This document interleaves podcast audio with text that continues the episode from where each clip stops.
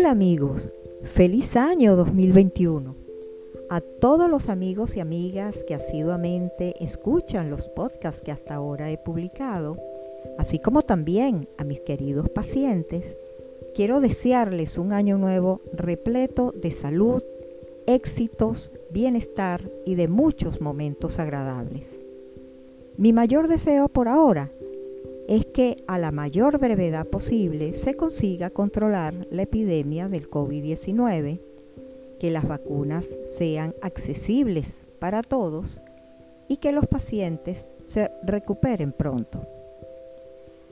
A propósito de deseos, algunas personas acostumbran a elaborar su lista de propósitos para el nuevo año que comienza.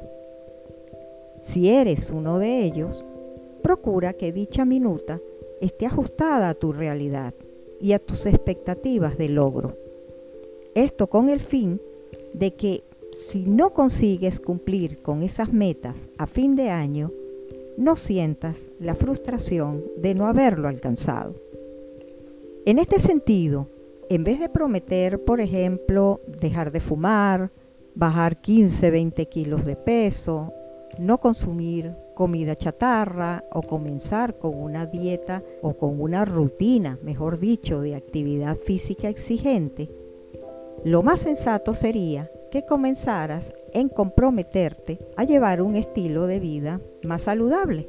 Esto es realizar, por ejemplo, caminatas en las horas que más les convenga, comer un poco más sano, sustituir alguna comida hipercalórica, por una más sana y que también le agrade. En fin, poco a poco para que no sienta la presión a tal punto que lo induzca a claudicar en sus propósitos.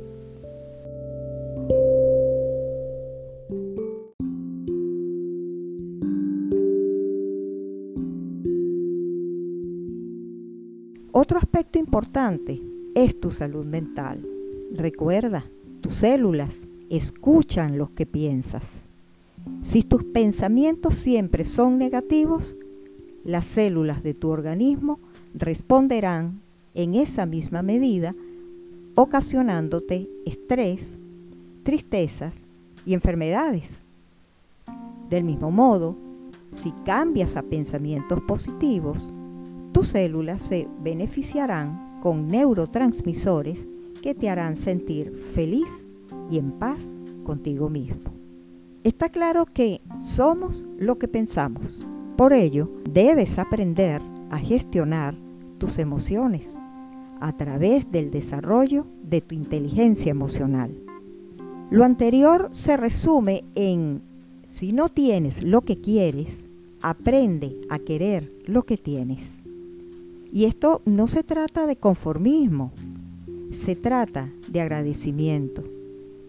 Y al tener esta actitud positiva ante la vida, seguirás estableciéndote nuevas metas, lo cual te impulsará a seguir esforzándote cada día hasta conseguirlas, para luego trazarse nuevos objetivos, por lo cual seguir trabajando. Así somos los seres humanos. Bueno amigos y amigas, desde la distancia les envío un gran abrazo afectuoso y mis mejores deseos de éxitos para todos ustedes.